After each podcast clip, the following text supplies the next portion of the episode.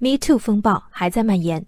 一篇题为“他曾以为自己能逃开教授的手”的文章，两天来在朋友圈刷屏。文中五名女性举报中山大学社会学与人类学学院教授张鹏多年来利用田野调查、指导论文等机会，持续性骚扰女学生及女教师。接受媒体采访时，举报者透露的一个细节令人玩味：张鹏的妻子曾到实验室要求学生们签署一份有关。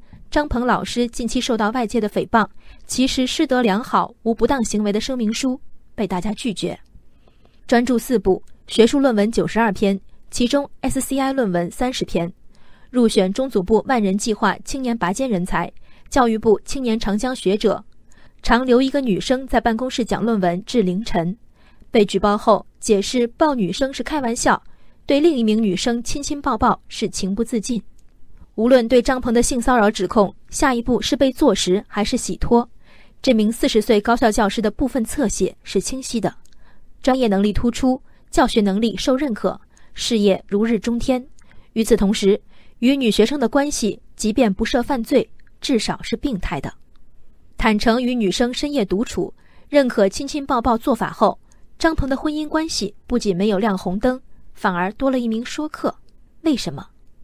曾有人给女性网友出过这样一题：如果接到派出所电话说丈夫嫖娼被抓怎么办？有多关他几天的答案，有揍不死他的答案，更多的并列答案是给他单位打电话请假，说家里有事儿。这是利益共同体式的婚姻观，解恨的方案只为内部泄愤，理智的自我仍将夫妻作为不可分割的整体。这样的婚姻观里，SCI 论文重于彼此的爱和尊重。青年长江学者大过说好的忠诚，一个前途无量的学界之星，正是这个看似无瑕的家庭最宝贵和沉重的资产。那些张鹏本人也辗转认可的丙灯夜谈、情不自禁的画面，他的妻子不为之困扰吗？利益共同体里没有女性的本能，没有伴侣的激愤，只有利益。在这个共同体里，当你没有各种形式的资本，没有可作价入股的技能。没有能挺直腰杆的付出，要成为德智少年婚姻红利的分享者，唯一可以用来交换的就是尊严。睁一眼闭一眼吧，这坚固而脆弱的关系才能延续。站出来力挺他的荒诞吧，孩子们一同签下这份师德良好的声明。我的丈夫，你们的导师，他好，咱们都好。在这个瞬间，昨天下午中山大学的回应突然不那么难以理解了。校方说，今年四月份，中大已经开始调查核实工作，之后基于调查核实情况，给予了张鹏党纪政纪处分，并在单位内部进行了通报。网文存在与学校调查核实不相符的情况，而据五名举报者提供信息，他们于五月四号才正式向中山大学提交举报材料。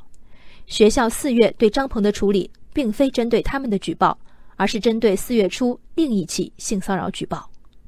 那么不相符的情况究竟是什么情况？内部通报的处分结果是否全无知会举报者的必要？婚姻艰难，一所高校也会将他的名誉与一名教员的人生决定捆绑吗？无论是洗清无辜者的污名，还是抚慰年轻女生们的创伤，以一所高校的公信和尊严，一句不相符远远不够。人生海海，见微知著。我是静文，往期静观音频，请下载中国广播 app 或搜索微信公众号“为我含情”。